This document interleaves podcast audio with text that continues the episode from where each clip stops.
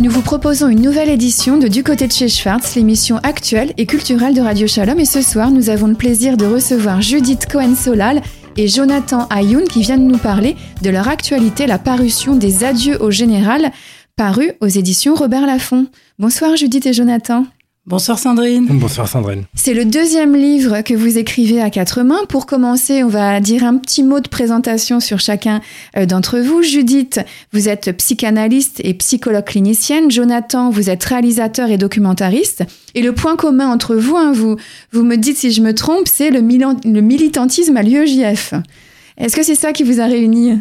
Oui, c'est à ce moment-là que euh, nous avons euh, agi, travaillé ensemble lorsque j'étais militant euh, dès les premières années à l'UEJF et surtout en, tant que président, j'ai pu euh, à ce moment-là avoir les conseils euh, précieux de Judith. Alors, votre actualité, c'est donc la parution d'un ouvrage que vous avez coécrit, Les adieux au général aux éditions Robert Laffont. Il y a 50 ans, le général de Gaulle s'éteint dans sa maison de Colombey les deux églises.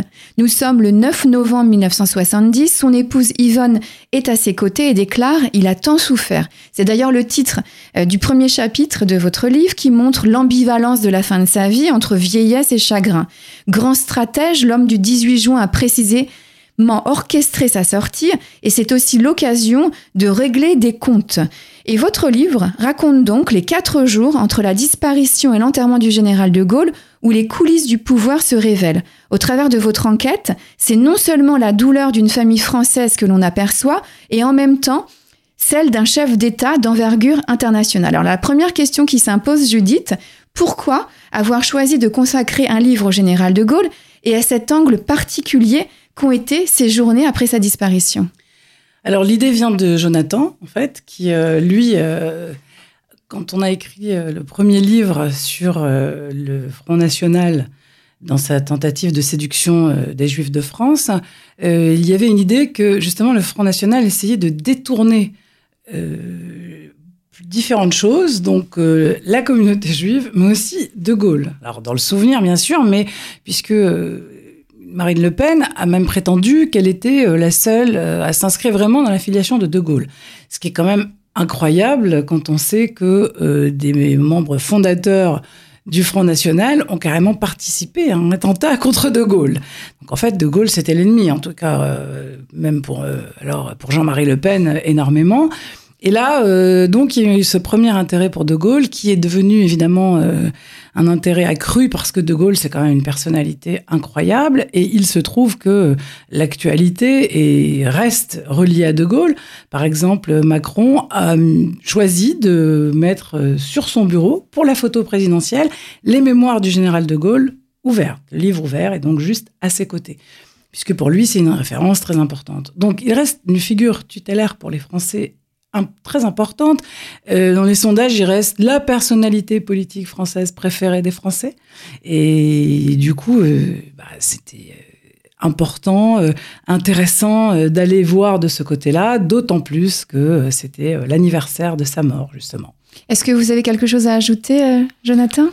Non, il est vrai que on s'est laissé emporter à la fois par l'histoire du général de Gaulle, par plusieurs questions, interrogations à commencer par celle de son engagement dans la France libre euh, du 18 juin 40, euh, de cette phrase qui euh, résonnait depuis quelques années, on voulait qu'on voulait explorer sur j'attendais l'église à Londres et j'ai trouvé la synagogue et de comprendre aussi donc son cheminement avec un compagnonnage de, personnalités juives qui ont rempli un rôle très très influent par la suite comme René Cassin c'est ce qui nous a porté à ce moment-là et puis le moment de la mort est un moment clé souvent pour interroger les liens de filiation de ces possibles héritiers politiques, de ces rivaux, euh, des autres chefs d'État à travers le monde. Et c'était euh, euh, aussi porté par un livre de Judith Pérignon qui s'appelle Victor Hugo vient de mourir, où elle, explorait les obsèques du plus grand écrivain, en tout cas les plus grands obsèques consacrés à un écrivain qui était Victor Hugo. Et ben, donc là, les plus grands obsèques en France depuis la mort de Victor Hugo, et eh bien c'est c'est celle de, du général de Gaulle.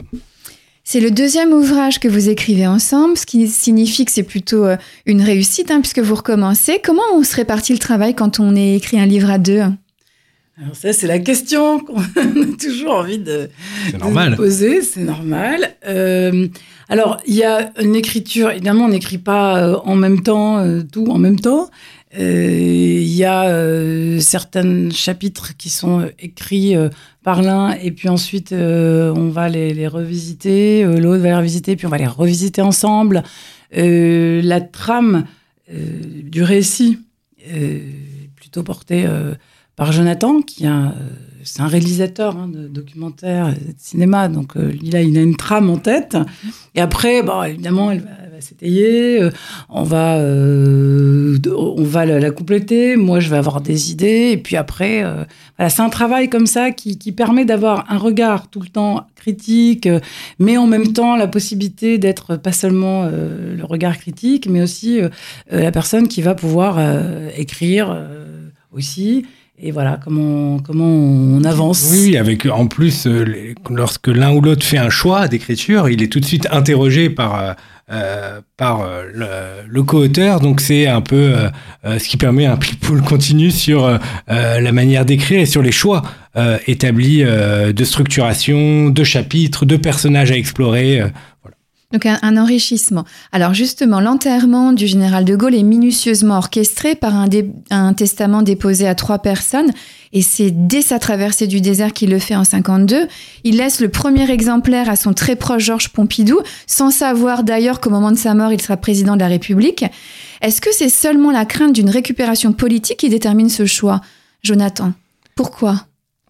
Ah, le, le, le, choix de ce testament est, est, est extrêmement porté par euh, le moment où il a écrit, euh, 1952, par le fait que nous étions alors euh, dans la quatrième République, qu'il ne voulait aucune récupération politique, et que donc à ce moment-là, il n'était pas question, par exemple, qu'au moment de sa mort, si la République le décidait et donc décidait des obsèques nationales et un hommage national, eh bien à ce moment-là, il pouvait lui donner le titre de maréchal, par exemple. Or, il tenait au titre de, général et de, de, toute façon, depuis la, depuis la période de Vichy, il n'était pas question pour lui de devenir maréchal, puisque c'était dans, l'imaginaire collectif français, dans la mémoire collective française associée au, général, au maréchal Pétain. Et donc, c'était euh, donc une manière de vouloir éviter toute récupération, toute instrumentalisation politique. Et euh, il a voulu, malgré tout, jusqu'à la fin de sa vie, tenir cet engagement-là. Euh, même lorsque donc Georges Pompidou devient président de la République et où là quelque part il aurait pu être un peu plus en confiance et donc il est réinterrogé jusqu'à quelques mois avant euh, sa mort sur euh, ses volontés testamentaires. Il décide de ne pas les modifier. Et donc euh, il y a, j'ajouterai un dernier point, il y a aussi une défiance à l'égard de l'État, même s'il en a été le plus important représentant. depuis la Seconde Guerre mondiale, depuis le moment où on a décidé de le déchoir de la nationalité française, où il a été condamné à mort pour avoir été à Londres, pour avoir voulu poursuivre le combat, eh bien, depuis ce moment-là, euh, il était, c'était avant même que Pétain ait les pleins pouvoirs que ces décisions ont été prises, il était extrêmement meurtri et extrêmement défiant à l'égard de l'État, et donc il ne voulait jamais rien lui devoir, et c'est ce qu'il a porté dans ce testament. Alors c'est la question que je voulais vous poser en conséquence.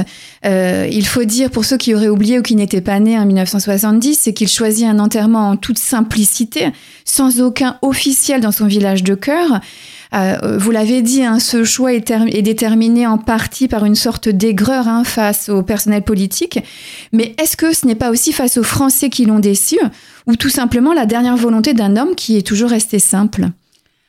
Alors pour les Français qui l'ont déçu, car certes euh, ils l'ont déçu puisque ce qu'il fait partir c'est un référendum euh, qu'entre parenthèses, il choisit alors que rien ne l'y obligeait. Hein. Ce n'est pas euh, la suite de mai 68. Mai 68, il s'en relève, il s'en relève fort bien, il va, ça va être un raz de marée en sa faveur aux législatives.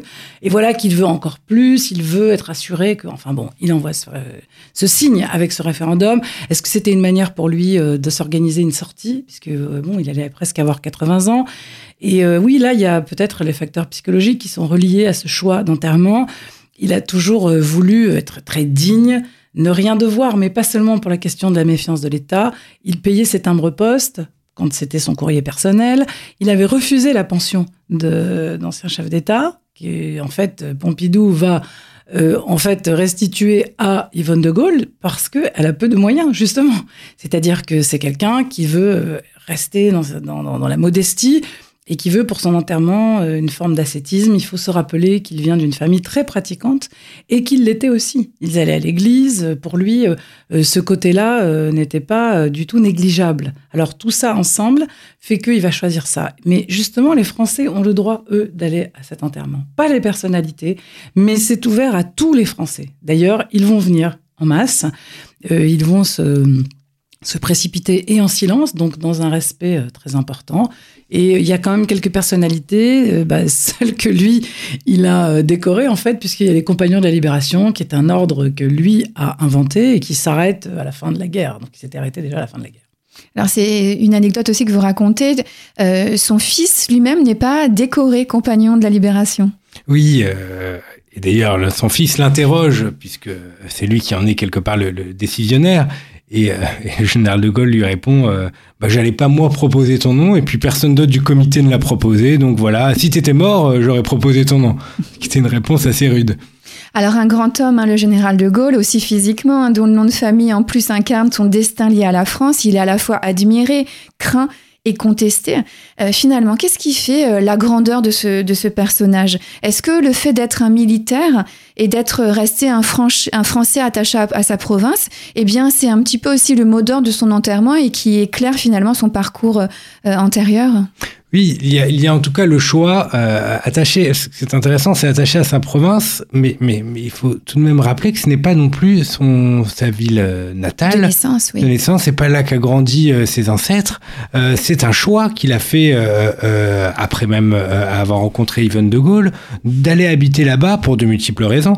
Et donc de se construire un, un lieu sans prédécesseur, sans successeur, c'est plutôt ce choix-là de, de, de venir marquer l'histoire de France en étant pas tellement rattaché à une filiation euh, précise euh, et, et d'ailleurs sans vouloir que personne puisse euh, malgré tout parler depuis son nom, bien que tout le monde le fasse aujourd'hui. donc c'est cela aussi qui a fait qui a fait sa grandeur et puis donc d'être là au rendez-vous de l'histoire, à deux grands rendez-vous de l'histoire, que ce soit en 58, mais surtout le 18 juin 40, et puis ensuite d'avoir été attaché à l'écriture de et à la construction, et ça c'est Judith qui a exploré beaucoup cet aspect-là, la construction de son mythe. Et donc le fait qu'il ait porté, il écrit ses mémoires avant même de revenir, la enfin la première partie de ses mémoires, avant même de revenir la deuxième fois au pouvoir, a fait qu'il a pu construire cette, cette stature et cette légende euh, qui euh, s'est complètement imposée à partir des années 80, puisque c'est à partir de ce moment-là qu'il devient le, le, premier des Français sentimentalement euh, dans les sondages.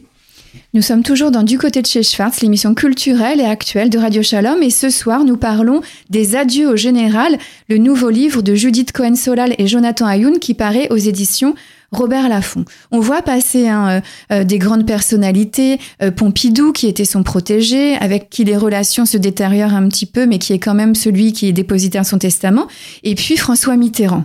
François Mitterrand et Charles de Gaulle, c'est quand même une relation complexe. on s'en aperçoit d'autant plus au moment de, de la disparition du second. Est-ce qu'on peut résumer la teneur? Alors, résumer la teneur, oui, il se détester euh, cordialement. En tout cas, euh, le cordialement, on va le laisser du côté de Mitterrand, quoique non plus. Enfin, Mitterrand ne voulait pas euh, accepter euh, ce qu'il devait à De Gaulle. Or, euh, quand en 65, euh, aux élections, Mitterrand va oser, alors que c'est un jeune euh, chien fou, on va dire ça comme ça, certes de l'opposition, mais il va oser donc se présenter face à De Gaulle. De Gaulle est sûr qu'il va n'en faire qu'une bouchée. Bon, d'abord, il trouve que l'autre écrit des inepties, que ses critiques sont aveugles et non fondées, bien entendu. Et là où quelque chose se passe, c'est qu'en en fait, ça va le mettre en balotage. Donc jamais euh, De Gaulle, qui n'avait pas fait campagne, hein, tellement il était sûr de, sa réussite, n'aurait imaginé que ce jeune chien fou allait le mettre en balotage. Donc finalement, il va faire une campagne et il va l'emporter. Mais euh, ce qui a fait finalement Mitterrand, c'est justement le fait d'avoir oser s'opposer à De Gaulle et de l'avoir mis en balotage, sans que ça va rester tout le temps. Il va revenir à plusieurs reprises. Il le veut, ce, poste-là. Et donc, on comprend bien que pour lui, euh, c'est euh, le phare au loin qu'il veut atteindre, c'est la stature de De Gaulle. Néanmoins, euh, il ne le reconnaîtra jamais. Il écrit... Euh, à ce moment-là, quelque chose euh, qui va être lié, bien entendu. Euh, alors, tous les gens qui ne voulaient pas dire du mal de De Gaulle au moment où il est mort ont parlé de De Gaulle, euh, libérateur de la France, De Gaulle, la résistance de Londres. Bon, ils se sont trouvés bien. Mais Mitterrand, on le voit bien, quand il va, lui, être au pouvoir, Bon, bah, il n'y a rien qui rappelle plus De Gaulle que Mitterrand quand il est président. C'est une, stature évidemment qui, euh, qui, les associe. Alors il y a une autre relation euh, que vous évoquez dans votre livre, c'est celle euh, entre le général et David Ben Gurion.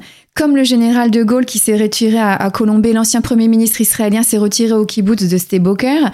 Ils ont eu des divergences, mais quelque part il y a eu une ressemblance aussi, un peu comme avec François Mitterrand. Chacun incarne son pays, la simplicité de la terre, et c'est d'ailleurs David Ben Gurion qui est choisi pour représenter le gouvernement israélien aux obsèques du général de Gaulle et pas Golda Meir, euh, qui est alors Premier ministre. Est-ce que c'est vrai que euh, après son retour, eh bien, euh, euh, le euh, l'ancien premier ministre israélien a décidé, comme De Gaulle, de faire comme lui et de se mettre complètement en retrait de la vie politique et de rédiger ses mémoires, ce qu'avait fait De Gaulle aussi à Colombey. Deux semaines après son retour de Paris, David Ben qui était encore à la Knesset, démissionne de la Knesset et exprime, exprime publiquement les raisons, écrire la fin de ses mémoires. Il avait regretté en effet que le général De Gaulle n'ait pas pu terminer ses mémoires, qu'il avait d'ailleurs préfacé, il avait préfacé la traduction en hébreu de la, du premier tome. Et, euh, et donc à ce moment-là, lui, il a voulu aussi être très attaché à l'écriture de la fin de ses mémoires, d'ailleurs qu'il n'a pour autant jamais terminé. Euh, euh, par ailleurs, en tout cas, il n'a il a pas terminé le dernier livre qu'il voulait écrire sur la, la naissance d'Israël et, et, notamment les liens avec la Tchécoslovaquie dans la fourniture d'armes. Donc lui-même voulait aller au bout d'une histoire à écrire qui le concerne. et, et, et sa visite à, à Paris pour rendre hommage au général de Gaulle a dû être, a dû être euh, certainement déterminant. Et, c'est vrai que ce point commun avec son Colombais israélien à, à Sdeboker, avec le fait aussi de ne pas vouloir d'hommage euh, national, de ne pas vouloir de grandes cérémonies au moment de sa mort, puisque comme pour le général de Gaulle, David Ben Gurion sera enterré avec quelques centaines de personnes et pas du tout avec euh, les coups de canon qui accompagnent la mort d'un ancien chef d'État israélien.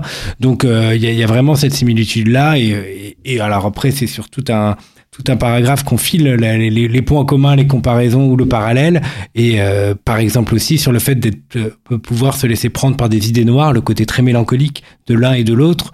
Euh, et c'est pourquoi d'ailleurs que le chapitre, on, l'intitule L'autre Jonas, un des prophètes, enfin des personnages bibliques très importants pour, Ben Gurion, et c'est un point commun entre les deux, cette mélancolie dont ils n'ont pour autant pas parlé lors de leurs différents rendez-vous dont on, qu'on relate à l'intérieur de ce chapitre. Vous racontez aussi hein, l'office funèbre de la communauté juive qui a été organisé à la Grande Synagogue de la Victoire le 12 novembre 70. Euh, Qu'est-ce qu'on peut dire hein, du lien entre les juifs et l'homme euh, qui, qui, a été à la fois spontanément euh, celui qui a condamné les lois anti-juives de Vichy et en même temps déclaré que les juifs sont un peuple sûr de lui-même et dominateur? C'est un peu un je t'aime moi non plus ces relations. Alors, euh, la polémique reste vive encore aujourd'hui. On s'aperçoit que dès qu'on évoque ce sujet, ce qui était le, cas euh, à différentes interviews, mais aussi on le voit euh, dans les discussions Facebook, notamment on relate celle qu'il y a sur le mur de François Elbron, dès qu'il y a quelque chose sur De Gaulle, hop, c'est parti. Euh, c'est lui qui a remis en selle l'antisémitisme en France avec cette déclaration. Non, c'est lui qui a sauvé les Juifs. En tout cas, il n'avait aucune ambiguïté puisque autour de lui, à Londres, il dit qu'il s'attendait à voir les résistants et il a vu la synagogue et la cagoule, c'est-à-dire qu'il y avait donc des juifs. Et en parlant de Londres, il doit, lui, son départ à Londres à Mendel. Mendel, donc, qui lui dit explicitement, on le voit aussi dans la série de Gaulle qui est passée sur France 2, euh, il, lui dit Non, mais moi je suis juif, ça va. ça n'ira pas. Alors, vous l'expliquez bien, ça aurait pu être Mendel et pas, et pas De Gaulle. Absolument, ça devait être Mendel. Mhm. Mendel se retire au profit de De Gaulle et lui dit Allez-y, vous. Et donc, ça fait. Et d'ailleurs, euh, cette amitié euh, ne se démentira pas lorsque Mendel vient à mourir. de Gaulle est très touché, va faire des obsèques. donc, et surtout, sur, non, mais c'est vrai que je dis, tu as raison de dire, on attendait, l'homme qu'on attendait à Londres était Mandel, mais c'est pour son identité juive qu'il n'y va pas. Son vrai nom est Rothschild. D'ailleurs, il a changé pour devenir journaliste euh, sans devoir subir l'antisémitisme. Et au moment de partir, c'est De Gaulle lui-même qui lui demande, mais pourquoi vous n'allez pas à Londres? Et il répond, parce que je suis juif et donc je serai vécu comme un déserteur et euh, je ne pourrais pas être considéré comme un possible chef de la France libre. Donc plutôt que d'ajouter à la panique et au, climat ambiant de l'antisémitisme, je préfère me retirer. Mais euh, De Gaulle lui-même avait voulu démissionner du gouvernement quelques jours avant. Et c'est Mandel qui l'en a empêché en lui disant, vous serez, et donc avec une vision assez prophétique, vous, allez peut-être avoir de grandes responsabilités à l'avenir, ne démissionnez pas des, fonctions que vous avez à présent. Et De Gaulle dira en effet qu'il a toujours été animé par cet acte-là de, de Mandel de l'avoir empêché d'émissionner. Et c'est ce qu'il a porté, il le dit dans ses mémoires, il écrit, c'est ce qu'il a porté physiquement pendant, pendant l'aventure de la France libre. Alors la relation avec à, à, la communauté est, ambivalente et pourtant hein, le général de Gaulle n'a jamais été aussi populaire. Je crois qu'il est comparé dans les sondages, il est au même niveau que Napoléon. Euh, et, encore aujourd'hui, hein, les, politiques de tous bords revendiquent la filiation gaulliste. Qu'est-ce qui explique cette longévité d'après vous? Alors, euh, c'est quand même le, dernier euh, homme. D'abord, il a sauvé la France, donc ça, ça reste. il a osé s'opposer à l'État, tout en étant quelqu'un qui est extrêmement, lui, fidèle à ses idées, qui est un militaire. Hein c'est un militaire qui décide de désobéir. C'est un grand acte. Donc, c'est-à-dire qu'il est porté par des valeurs et par euh, ce qui est juste. Et ça, c'est très important. On a besoin de, figures de cette nature. Et oui, parce que pour en revenir quelques secondes euh, aux Juifs, bien qu'ils aient été touchés, bien que Aaron va faire un, livre où euh, il pense que De Gaulle a lâché les Juifs, eh bien oui, il y a la synagogue de la Victoire. Euh, il va y avoir un office euh, en sa mémoire ce même jour où il y a euh, l'enterrement à Colombey et l'hommage à Notre-Dame. Donc les Juifs restent attachés parce que pour eux aussi c'est une figure forte. c'est quelqu'un qui porte donc des valeurs. Aujourd'hui, euh, il faut dire aussi qu'on est dans un régime présidentiel qu'il a, lui, mis en place. Donc ça reste quand même la, référence. Hein. Euh, cette 5 République, euh, on est, on est dans ces terres, j'ai envie de dire. Alors, question classique, mais néanmoins difficile dans cette émission. pour terminer, si en une ou deux phrases, vous deviez chacun à votre tour donner envie aux auditrices et aux auditeurs de Radio Shalom de lire votre livre, qu'est-ce que vous leur diriez? Jonathan d'abord.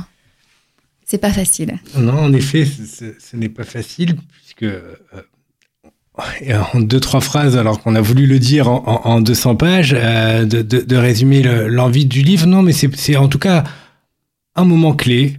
Euh, qu'il est nécessaire d'explorer quand on veut, quand on est passionné de l'histoire de France. Et en une phrase, c'est le plus grand hommage national rendu à, un homme français de l'histoire du XXe siècle et du XXIe siècle. Donc ça, Rien que pour cela, ça mérite de l'intérêt. Judith? Alors moi, je suis beaucoup plus futile. Euh, donc, c'est un livre qui est écrit quand même comme un roman, en fait. Et puis, euh, bien qu'on connaisse la fin, euh, le suspense est soutenu. Mais ça, je crois que c'est peut-être plus à ceux qui l'ont lu de le dire. Mais en tout cas, c'est les retours qu'on a. Et c'est vrai qu'on a voulu l'écrire comme ça, en fait. Donc, on suit les personnages. C'est l'histoire, mais c'est aussi les, les, petites histoires. C'est l'histoire de De Gaulle père, de De Gaulle mari, de De Gaulle frère. C'est l'histoire d'une amitié forte, passionnelle entre De Gaulle et Pompidou. Et euh, c'est le destin d'un homme qui, au fur et à mesure, à la fois construit son image et à la fois doit vivre avec les complexités qu'on a tous, c'est-à-dire euh, cette forme de mélancolie, c'est-à-dire les hauts et les bas. Euh, est-ce qu'on va arriver ou pas à faire ce qu'on avait prévu, là où on s'était projeté? Et c'est pour ça que vraiment ça se lit comme un roman, avec même un peu de suspense. Alors c'est très bien écrit.